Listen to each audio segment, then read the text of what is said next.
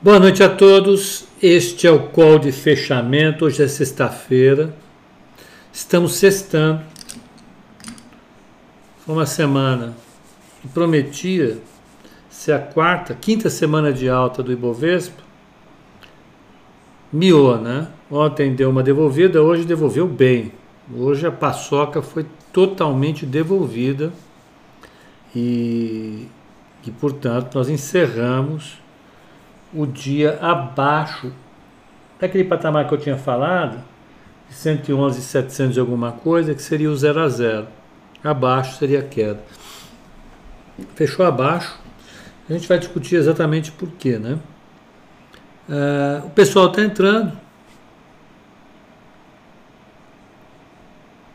Voltou para a sala? Hoje eu voltei, eu estou aqui. Dando uma variada, né? Para vocês não ficarem enjoados não ficarem chateados. Deixa eu só ver se o som está vindo. Aqui se está vindo do lugar certo. Está vindo do lugar certo, sem problema nenhum. Vamos tocar o nosso barco? Bom, hoje. Hoje eu vou sortear duas, duas garrafas. As garrafas de água da Nova Futura. Eu não peguei, mas Está lá no escritório, tem duas garrafas. E esse livro aqui, que eu fiquei de sortear, eu fiquei de sortear é, quando eu fiz o call especial sobre bolhas. E acabei não sorteando, esqueci. Essa semana eu procurei lá e achei. Então, vamos sortear hoje. Tartaruga 600, eu vou te pedir um, uma gentileza enorme. Adoraria conversar com você. Você, você entra comigo no direct messages depois, a gente conversa. Vou trocar uma ideia, vamos ver o que está acontecendo. Tá bom? Por favor, a gente troca conversa. Esse livro aqui do Manias, Pânicos e Crashes. Ele foi escrito pelo Charles Kindleberger, que foi professor do MIT durante muitos anos. Ele foi professor de História Econômica. Escreveu vários livros. Escreveu a história financeira da América Ocidental, da Europa Ocidental. Ele escreveu ah, O Mundo em Depressão, que é uma história da crise de 1929. Ele escreveu um livro sobre ah, os períodos de ascensão e crise das grandes potências.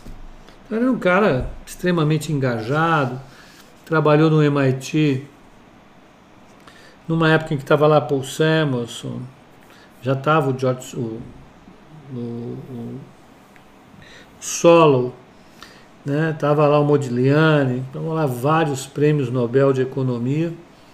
Ele era o historiador econômico e esse livro é um primor. Ele tem uma tese segundo a qual os mercados trabalham de maneira cíclica e alternando momentos de euforia e momentos de depressão. Né? Eu acho que é um, é um, é um, é um roteiro legal.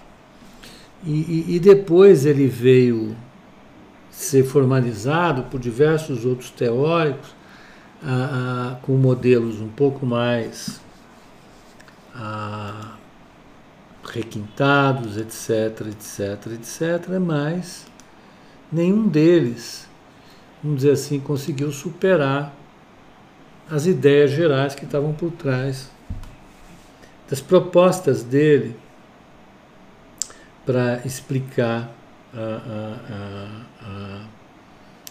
esse processo de alternância entre momentos de euforia e de depressão. Né? Então, é realmente um livro muito legal. Tá? Então, vamos lá. Como é que foi o mercado hoje? Lá fora o mercado azedou hoje, depois de, de bater os 4.300 e pouco. O mercado devolveu hoje 55 pontos no S&P e isso disparou uma, uma realização mundo afora. Ah, vamos pegar aqui, deixa eu só mudar aqui. Câmera. Tá errado essa câmera. Ok. Propriedades, ok. Propriedades, ok. Pronto, tá aí. Estamos aqui. Estou aqui. Compartilhe a sua tela com a gente. Oi, Fernanda, como é que você está? Tudo bem? Você viu? Ah, você está. Nós estamos com frio, você está de correr. Quero ver uma foto daquela igual do ano passado, você correndo em Ibirapuera com menos um grau. De que ano que é o livro? Esse livro aqui foi escrito na década de. Eu não vou abrir esse aqui. E depois eu pego o meu ali e vejo o ano da publicação. Não, não preciso nem pegar o meu. Pera, vamos ver aqui. Pânico, pânico, manias e crashes. Crashes. Charles Kindleberger.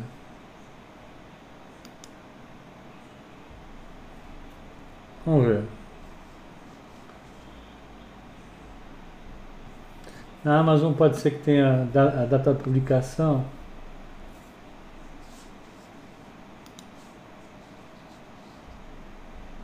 Hum.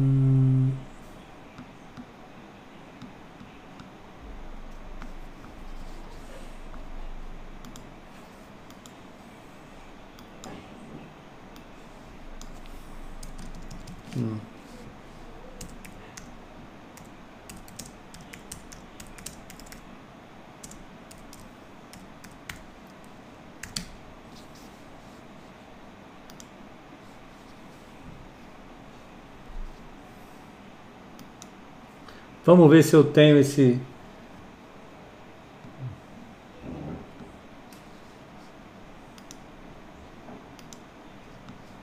É, esse livro foi escrito lá pela década de 50, 60. Ele veio atualizando o livro.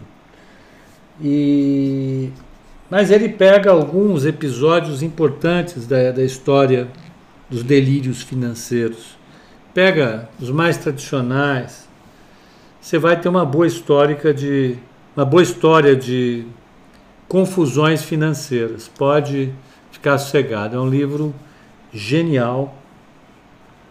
Tanto é que ele, ele foi escrito nessa época e ainda é utilizado.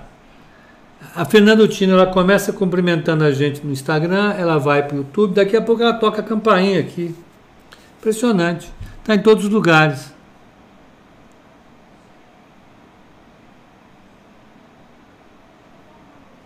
Bom, vamos lá. Então, vamos pegar como é que foi o mercado lá fora hoje. O Dow Jones caiu 0,86, o S&P caiu 1,29, Nasdaq caiu 2,01 e o Russell caiu 2,17. O, o, o título de 10 anos, ele fechou a 2,97 e subiu 8 pontos, 8, 9 pontos.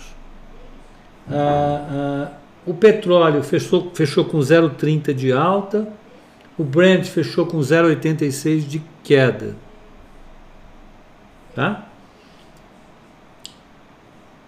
É, esse foi o mercado nos Estados Unidos. Hoje você teve um exercício gigantesco nos Estados Unidos.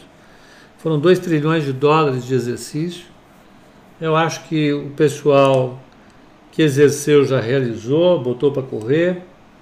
E, e eu e o Nicolas ficamos discutindo bastante hoje a respeito das causas da alta no mercado. Uma alta que já, já vem aí de 25% de alta. Né? Caiu e agora subiu. 18% aliás, caiu 25, subiu 18. O que, que foi que motivou essa alta? A gente está tentando entender. Né? Uma coisa para mim é clara. Se a gente olhar o comportamento do índice S&P 500, né? Para mim é absolutamente claro. O índice está numa região que não dá mais para a gente chamar de tendência de baixo, pelo contrário, né? Não precisa ser um, um grafista genial, não precisa ter gastado muito tempo na sua formação de grafista para olhar. Olha lá, o, o Nicolas está respondendo aqui. A primeira publicação desse livro foi em 1978. Maravilha, eu errei completamente. Mas ó, vamos pegar aqui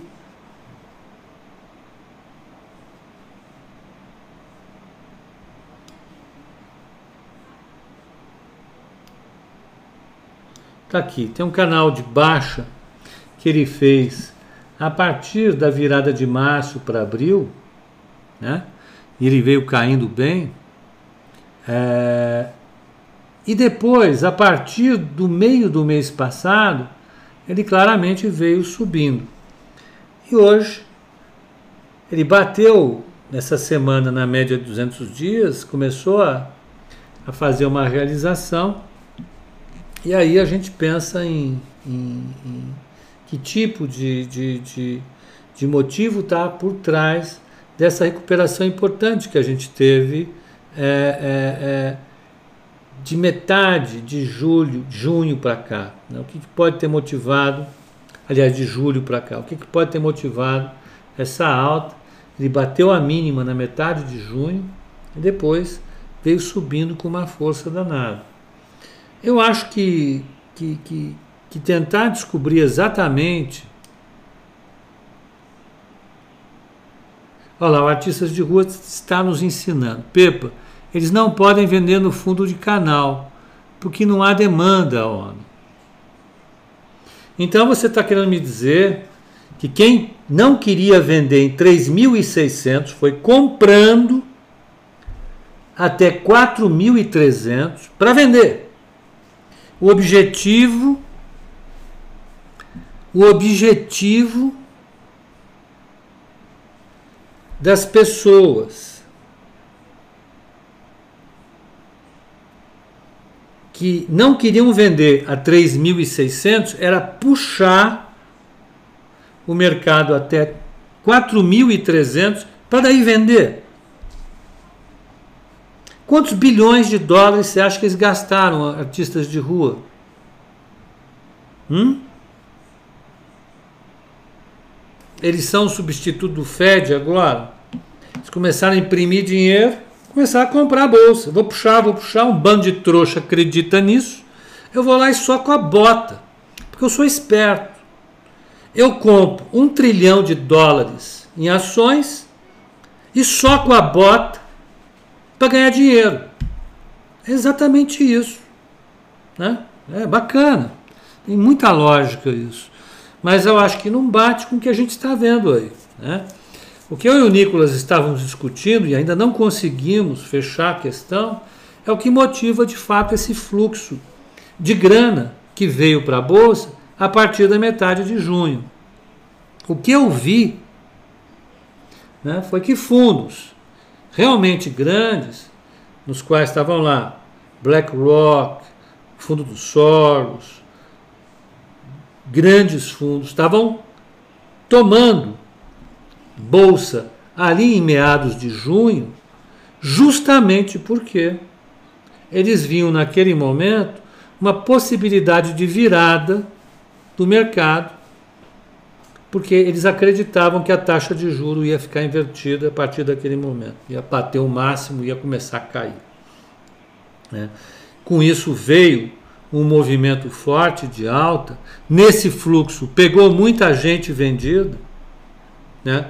Os espertos do mercado, os espertos do mercado que estavam querendo vender para sacanear com todo mundo, estavam extremamente vendidos, foram atropelados pelo fluxo de investidores E o mercado rasgou para cima. Chama squeeze. Deram uma squeezada nos vendidos. Até onde vai esse movimento? A gente não sabe. Se você olhar o fundamento agora, fica uma dúvida muito grande. Será que nós temos condições de ver o mercado subindo ad eterno? Eu acho que as grandes questões que a gente se coloca todos os santos dias aqui ainda estão mantidas. É o patamar da bolsa, é, é o topo histórico dele foi no 4.800, a bolsa veio até 4.300. Não dá para você dizer que você está no movimento de baixo. Não dá. Categoricamente, não dá para você dizer que está no movimento de baixo. Pepo, o S&P vai a 3.200. Eles sabem disso. Vai. Artistas de rua, vai. Mas não adianta você dizer que vai. Que ele vai. Vai. Mas um, um, um relógio parado, ele acerta. Ele acerta a hora duas vezes por dia. Que vai ter crise, eu sei que vai ter crise, não tem dúvida que vai ter crise. Esse livro aqui me diz que vai ter crise. Esse livro, Artistas de Rua, você fala em 2008, para eu estudar 2008, eu vivi 2008. Curiosamente, por uma coincidência incrível, e olha, você não tenha nada a ver com isso. Eu estou lendo exatamente isso aqui, um personagem que viveu 2008. Não viveu aqui no nosso colo, ele viveu na presidência do Banco Central dos Estados Unidos. Ele não estava lá à toa. O que nós estamos vendo é, não dá para dizer que isso é igual a 2008. Não tem nada parecido com 2008. Né? Todos os eventos de 2008 eram completamente diferentes disso.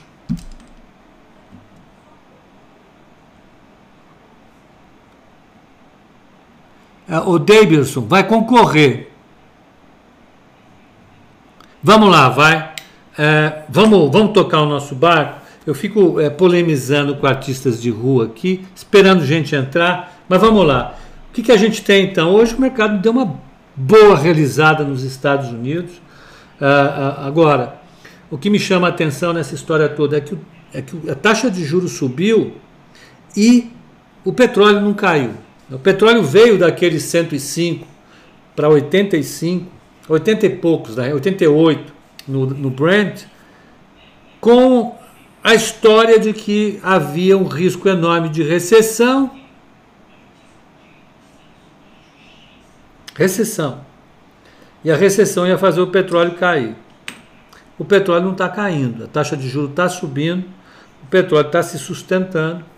A gente tem aí sinais bastante contraditórios. Eu acho que a gente está num, num, cenário no qual, em algum momento, né, a, a, o fundamento vai ter que se encontrar com o lado técnico, porque agora tem uma dúvida muito grande. De um lado estão os caras que estão com um receio muito grande do mercado, está num processo é, é, é, é, de avaliação que tende a, a bater de frente com uma recessão, e aí ele afunda.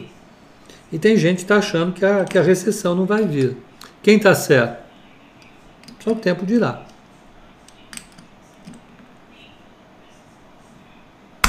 Vamos tocar o nosso barco. Semana que vem tem, tem bastante coisa lá fora. Eu acho que o mercado vai ficar conversando demais sobre o seminário de Jackson Hole, que acontece a partir de quinta-feira, quinta, sexta e sábado. O Jeremy Powell fala sexta-feira às 11 e tudo vai estar voltado para isso.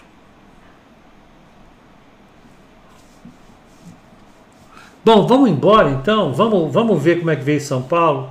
São Paulo hoje caiu na, na gandaia. Né? Hoje deram uma boa realizada. São Paulo fez, Ibovespa, o Brasil fez quatro semanas de alta começando lá na semana de 17 do 7.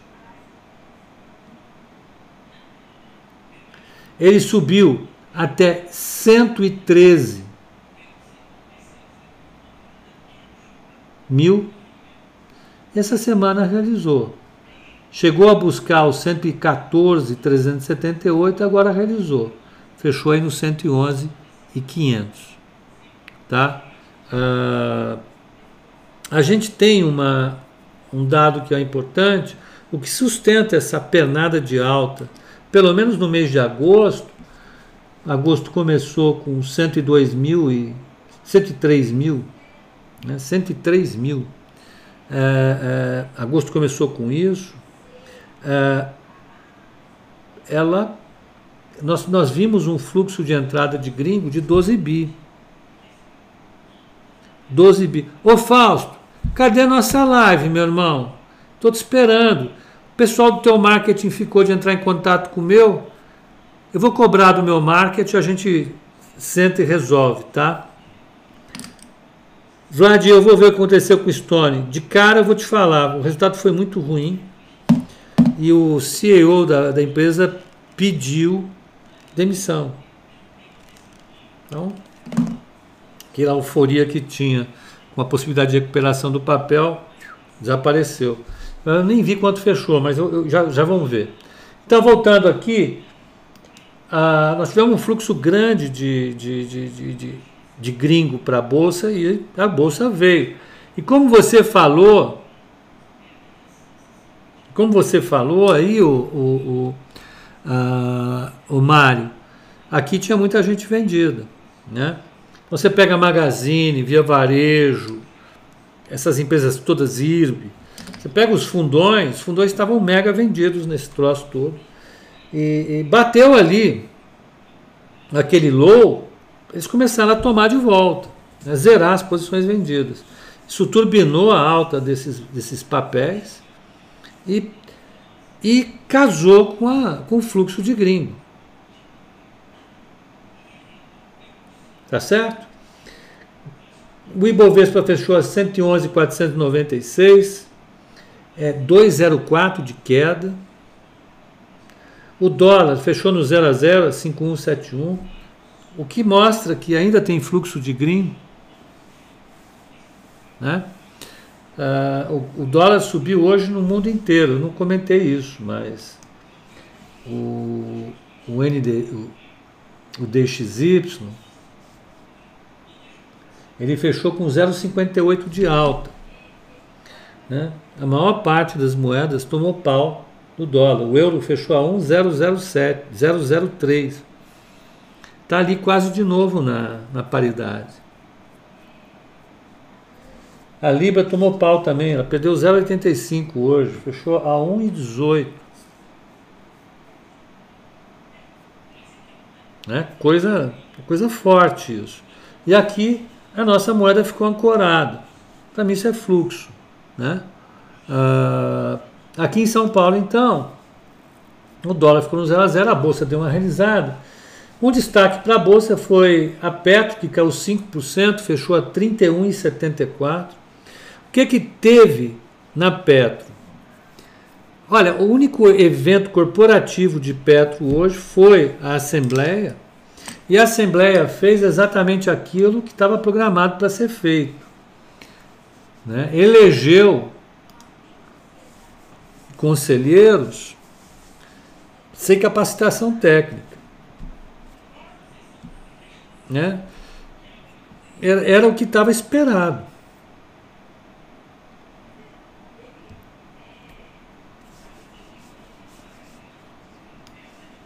Era o que estava sendo esperado. Então, Petro, eu não diria que teve esse evento importante. Apesar do petróleo não ter caído, Petro caiu. O que, que pode ter acontecido?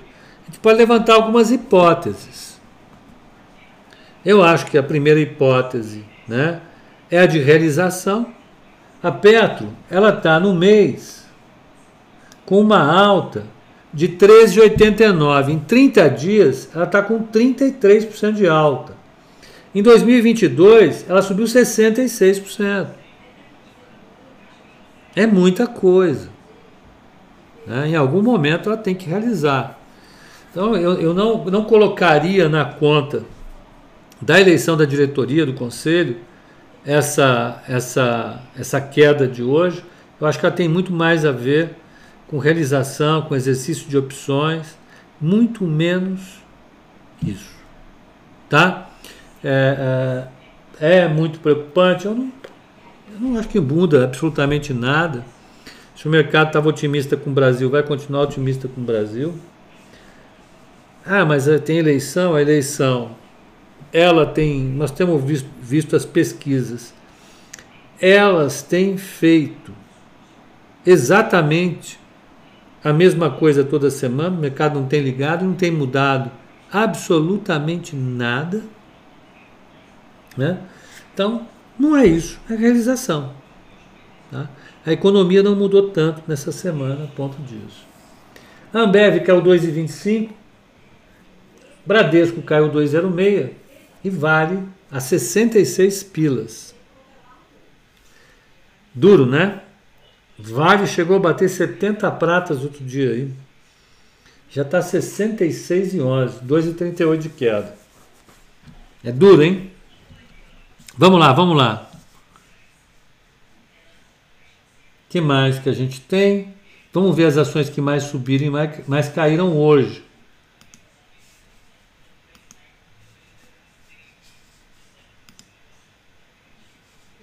Ó, vamos ver.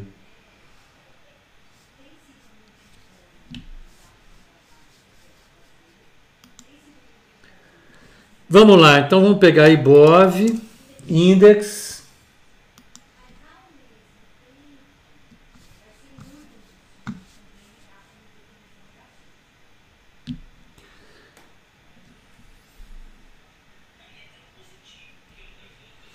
Quanto dessa correção de hoje pode ser atribuída ao mercado externo em função do exercício de opções hoje? Marcelo, eu acho que boa parte da queda de hoje. Né? O mercado lá deu uma esfriadona. Né? Foi um volume muito grande e, e, o mercado dá uma parada, não tem como. Né? Então é basicamente por isso. Aqui não teve novidade. Né? Teve mesmo. Olha, quem que subiu hoje? Foi Minerva, subiu 2,55, IRB 1,85, Ipera 1,70, Vibra 169, Cogna 039, Fleury 037, JBS 034, Sabesp 024, Marfrig 0,06 e CPLE ficou no 0 a 0. Quem mais caiu? Quem, quem botou o índice para baixo? Deixa eu botar aqui. Quem botou o índice para baixo? Né? A maior contribuição da queda do índice hoje, com certeza, foram as duas Petros, né? Petro 3 e 4. Uma que é o 5, a outra que é o 4. Itaú, que é o 2,31. Vale, 1,12. B3 265, Ambev 2,13, VEG 3,21, Bradesco 1,26, Apivida 3,53 e Eletro 2,53 de queda. Perfeito? Deixa eu ver o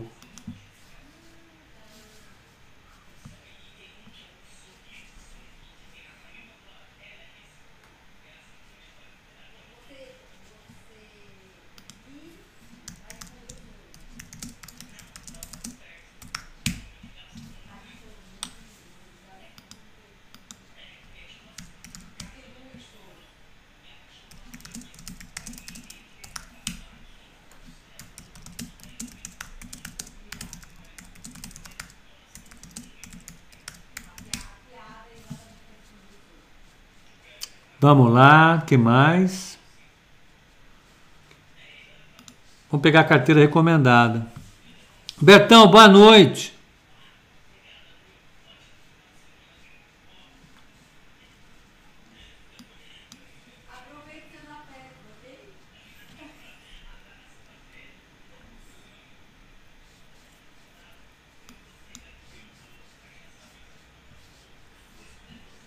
Vamos lá. Uh, vamos pegar a carteira recomendada. Como é que foi a bichinha hoje? Carteira recomendada caiu 1,45 hoje. Uh, o Ibovespa caiu 2%. E o alfa gerado foi 0,59.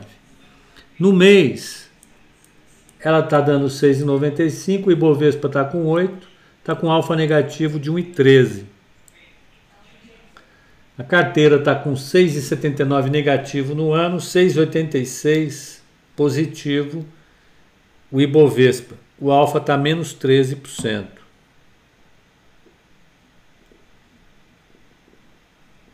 Então, temos aí um cenário para a carteira que hoje foi positivo. O Diego tá bravo. O que, que foi? Diego, qual a pergunta que você fez que eu não respondi, meu filho? Eu sempre gosto das suas perguntas. Deixa eu ver.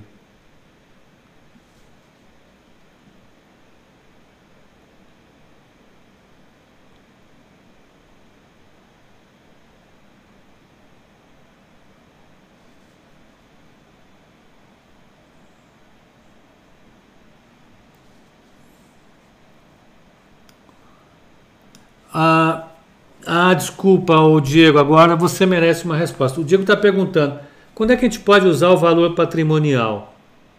O que é o valor patrimonial? O valor de balanço de uma empresa.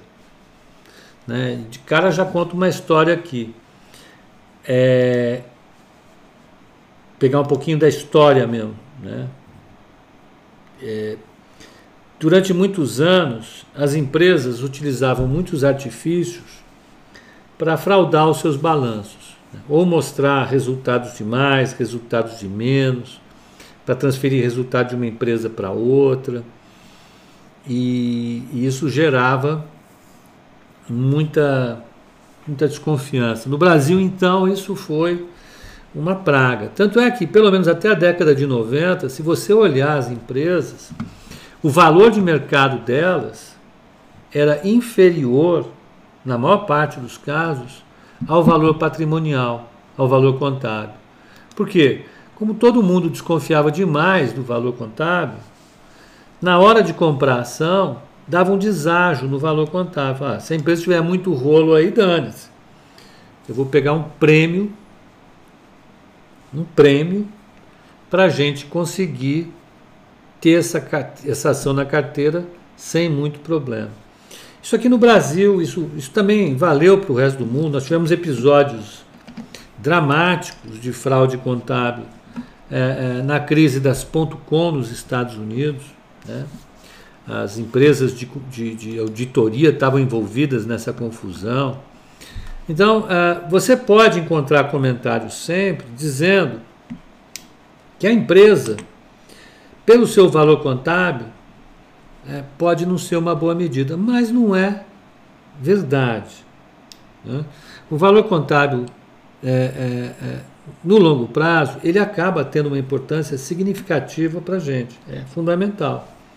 É, a gente só consegue atribuir valor de mercado para a empresa através das informações contábeis que ela divulga. Ela divulga as informações contábeis e as informações contábeis são ah, ah, auditadas pelas empresas de auditoria e depois existe alguma forma de, de checagem por parte dos órgãos reguladores. No caso do Brasil, a CVM, nos Estados Unidos, a SEC e assim por diante. Tudo bem. Por que, que existe uma divergência entre o valor contábil e o valor de mercado? Né? O valor contábil, ele resulta da história da empresa do passado até hoje. Então, os acionistas da empresa fizeram um aporte, constituíram o capital social da empresa. A empresa começou a operar, constituiu ativos e passivos. Ao longo dos anos, a empresa foi tendo seus resultados e os resultados foram aumentando ou diminuindo o patrimônio. A empresa foi pagando dividendo, enfim. Então, isso é o valor patrimonial. Né? É a história do fluxo da empresa do começo dela até agora. O que, que é o valor de mercado da empresa? É, é, é, a conta que o mercado faz a partir da história da empresa, de quanto ela pode dar no futuro, descontado por uma taxa de juros. Então, imagine, imagine que a gente chegue num, num, numa conta aqui que a empresa ela pode dar um retorno ascendente no tempo, ela está dando um lucro, vamos dizer, de 100, mas no, no, no, na história dela ela vai fazer 101, 102, 103, 104, 105. O lucro dela vai ser crescente a uma taxa razoável, a uma taxa maior, uma taxa maior do que a, do que a taxa de juros. Nesse caso, o valor que ela vai ter no futuro é maior do que o valor que ela tem agora. Então, nesse caso, o valor de mercado dela pode ser maior do que o valor patrimonial. Em geral, o que a gente espera é que as empresas que têm crescimento positivo, com crescimento superior à taxa de juros, tenham um valor de mercado superior ao valor patrimonial. Tá? Então, é, é importante o valor patrimonial, ele é fundamental.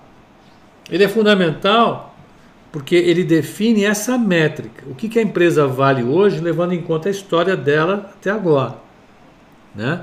E na hora que você compara com o valor de mercado, o que a gente está podendo intuir a partir disso é se o mercado acredita que ela vai crescer ou não.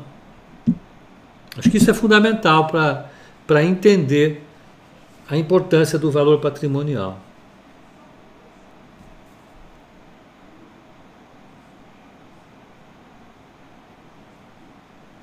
Pepa, pegando um bonde, as empresas com valor do ativo bem abaixo do valor patrimonial são descontadas e valem a entrada a longo prazo? Eu não entendi sua pergunta. O ativo, o valor patrimonial da empresa é o ativo menos o passivo, dá o valor patrimonial. Né? Então, não é uma coisa de é, é, é, comparação.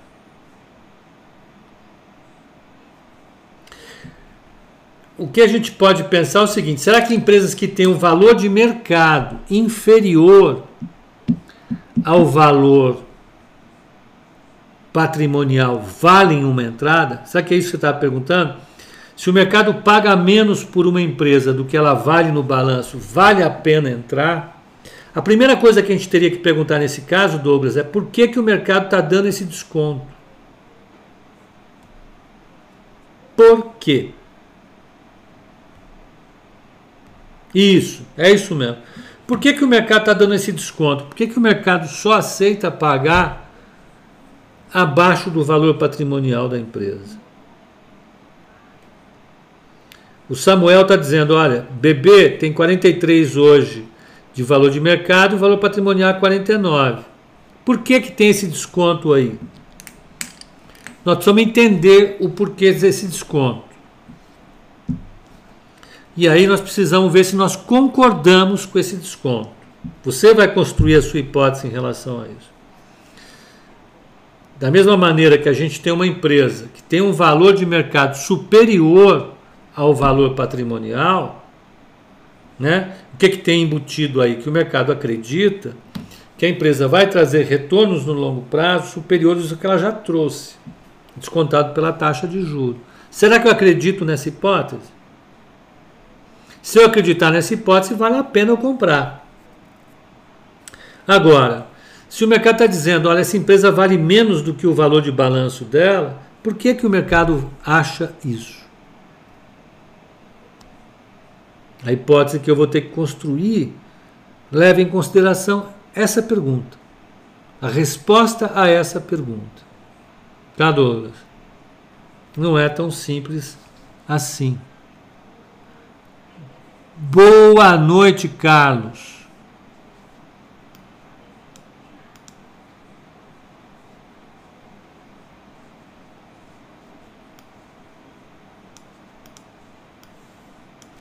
O Lucas está dizendo o seguinte: pelas pesquisas, o Bolsonaro tem 51% de rejeição e Lula pode levar no primeiro turno. Você comentou que o mercado acredita que eles têm chances iguais hoje. Para mim, isso parece fazer. Não parece fazer sentido. Te leva a crer nisso. Eu expliquei um pouco isso, expliquei, tentei explicar isso no código de fechamento de quarta-feira. Né? É mais ou menos como o valor contábil e o valor de mercado. A, a, a, pesquisa atual, vamos, vamos dizer que todo mundo acredita na pesquisa. Em qual pesquisa? Na média das pesquisas. Pega lá pesquisa da Quest, da FSB, uh, uh, IPEC, Datafolha, soma todas elas e faz a média. Tá lá. Então esse é o valor contábil da eleição hoje. O mercado pode não aceitar esse valor contábil. Ele procura colocar uma tendência nessa pesquisa e chega a um número diferente do valor contábil. É a mesma coisa que o valor patrimonial e o valor contábil. Então hoje, a gente olhando o mercado, eu falei, ó, tá mais ou menos no 50% no 50%. Né? E, e, e o mercado pode ajustar isso a qualquer momento, mas não está muito diferente disso.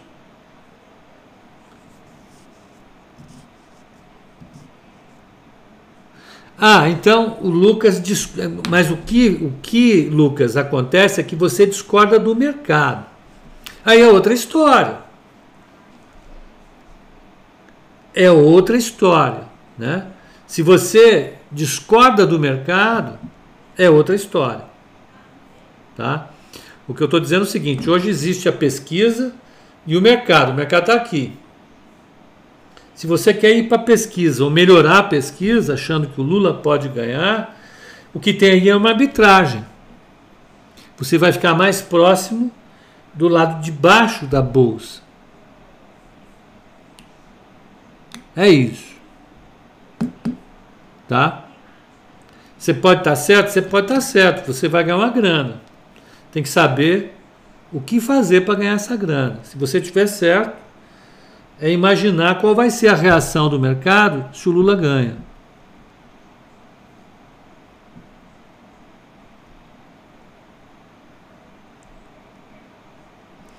Pepa, dentre todos os ex-presidentes dos BCs dos anos 80, creio que apenas o Greenspan esteja vivo.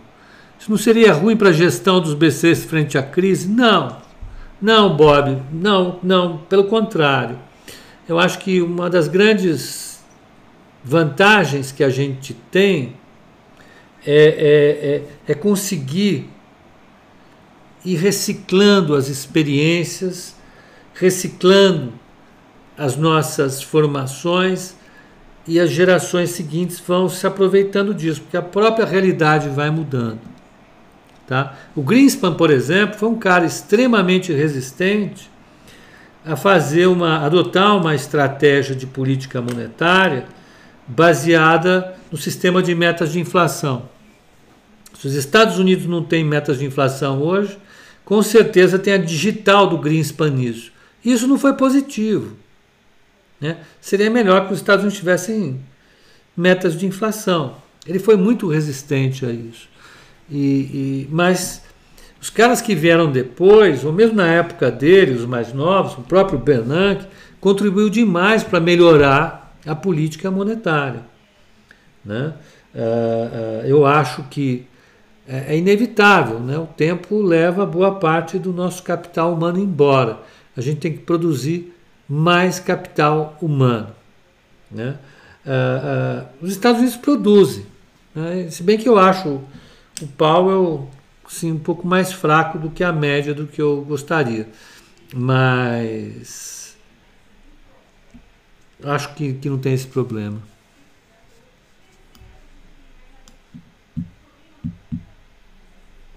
Ah, Diego, vou precisar de uma, de uma noite para responder isso. Tá? Então, pedindo para falar um pouco sobre Vale, Samuel, Vale está pressionada por conta do minério de ferro da China. A China está numa situação extremamente complicada. O mercado imobiliário lá está pressionado para baixo.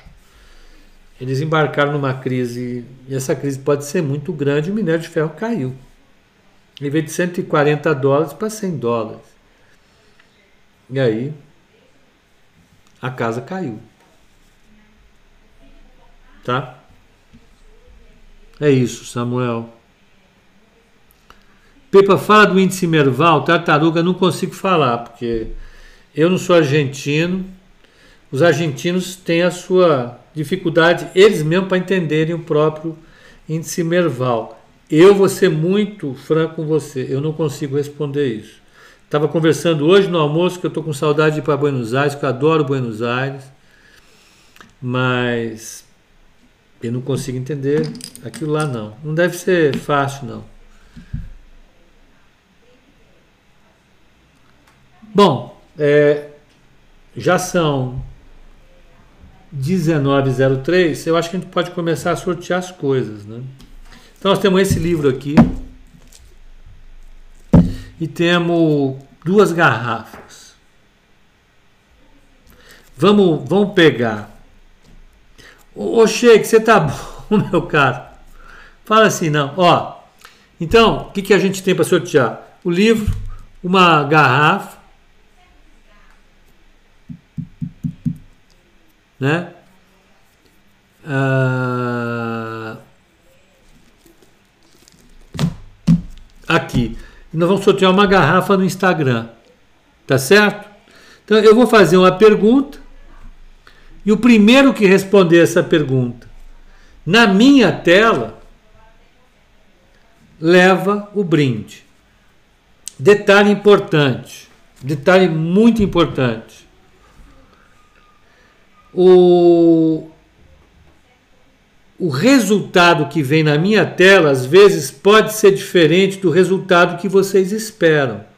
Por que isso?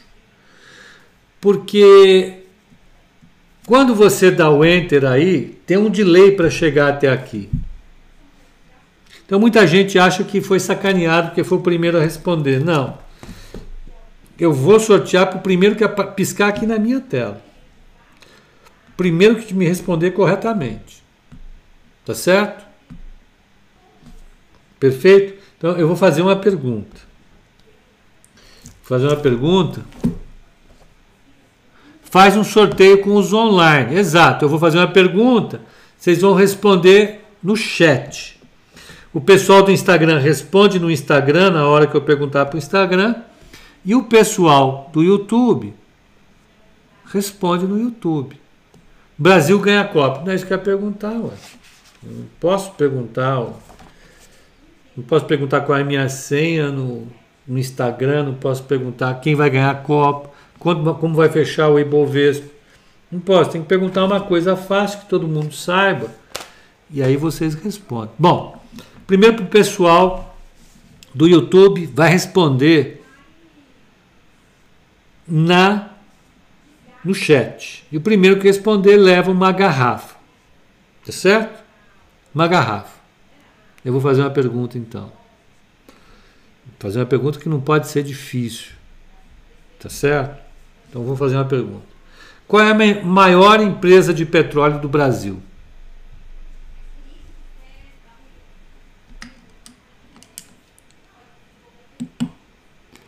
O Diego ganhou. O Diego Carvalho ganhou. Depois, nossa, o Diego ganhou. Diego Carvalho ganhou. Ali ganhou.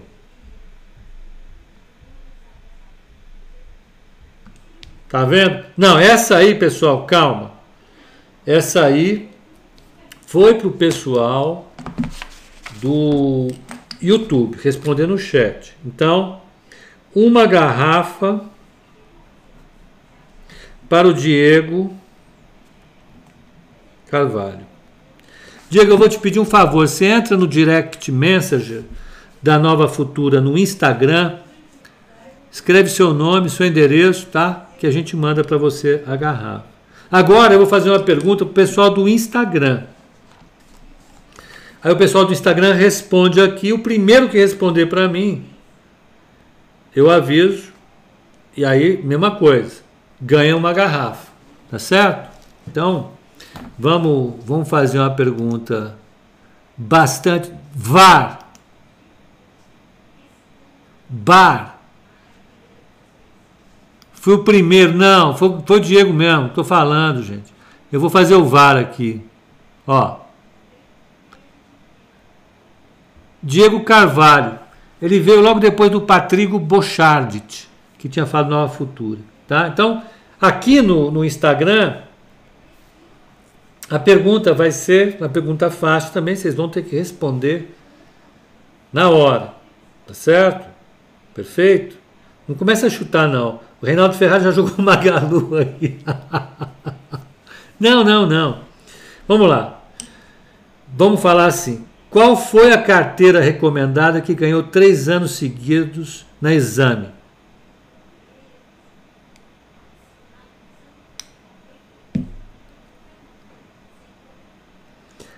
Aí, agora sim, foi o Lucas. Lucas. Cadê? Lucas Jambersi. Então, uma garrafa. Lucão, parabéns. Você, por favor, entra no direct messenger da Nova Futura, coloque seu endereço, Lucas e tal, e a gente manda para você a garrafa. O, Fernando Tino não tem VAR, não. Que VAR? Fernando Tino, não, chega de VAR. Quem gosta de VAR é o técnico do Palmeiras. Negócio de VAR não tá comigo, não. Vambora. Vambora. Tem VAR, não. Ó, eu vou. Depois eu vou até. Ó, você fez KKK. Logo depois do seu KKK tá o Lucas. Então, ao invés de ficar rindo, você devia estar escrevendo. Não tem VAR, não. Fernando Tino estava kkkkkk. O Lucas Ferrari estava jogando um baita de um chutão lá para cima. E ele falou antes de você perguntar, não falou não, que eu estava aqui olhando. Fernando Tino, venha não. Bom, vamos lá. Vamos, vamos fazer uma pergunta agora para o chat do YouTube, que vai valer o livro aqui. Então, é um livro, está fechadinho, segundo é, é, é, Nicolas Borsoi, a primeira edição dele foi em 1978, essa aqui é uma edição da Saraiva Universitária, sexta edição. E nós vamos mandar brasa nela. Vamos fazer uma pergunta. Sou auditora. Péssima auditora, nesse caso, o Fernando Tino, você está como auditora querendo puxar a sardinha. Você está querendo puxar a, a brasa para a tua sardinha. Não pode. Vamos lá. Vamos lá. Então, olha, então a pergunta básica volta para o YouTube. Ó, oh, o Reinaldo Ferrari aqui, tá todo mundo de volta aqui. Dedo no gatilho, resposta Merlot. Não. Nicolas Borsoi, não. Vamos lá, vai. Vamos, vamos, vamos falar aqui. Corinthians, Nicolas Borsoi, KKK. KKK na resposta. Só quero alfa. Não. Vamos lá. É, vou fazer a pergunta. É, uma boa pergunta, né? Agora vamos fazer uma pergunta fácil, facílima. Qual é o nome do ministro da Economia desse país? Último tango em Paris. Nossa. Rapaz. PG. O Ricardo Duque aceitou. Acertou. Ricardo Duque acertou colocou PG, Fernando Tino errou, colocou Paulo Guedes, o, minha querida é, é, é, minha querida auditora, Paulo Guedes não é o nome. Luiz Maia errou, quase acertou, último tango em Paris, quase. Então foi o Ricardo Duque, colocou o PG, o Felipe colocou o Paulão, o Sheik colocou o Pacural, não. Paulo Guedes foi aqui. O Ricardo Duque. Ricardo Duque, por favor, entre no direct messenger do, do nosso Instagram e coloque seus dados lá, nome, endereço, e a gente manda esse livro para você com todo prazer. Tá bom? Bom, gente, foi isso, foi divertido, nos divertimos demais. Chama o VAR, ganhei de novo, Celso. Vamos parar com esse negócio de VAR. Quem gosta de VAR é o técnico do Palmeiras. Não dá. O Diego, depois de quatro laças de Amistel, eu consegui acertar. Tá bom. Vamos lá então, gente. Grande abraço para vocês. Um bom final de semana. Obrigado pela participação. E até segunda-feira, às oito e meia da manhã, fazendo o call de abertura aqui.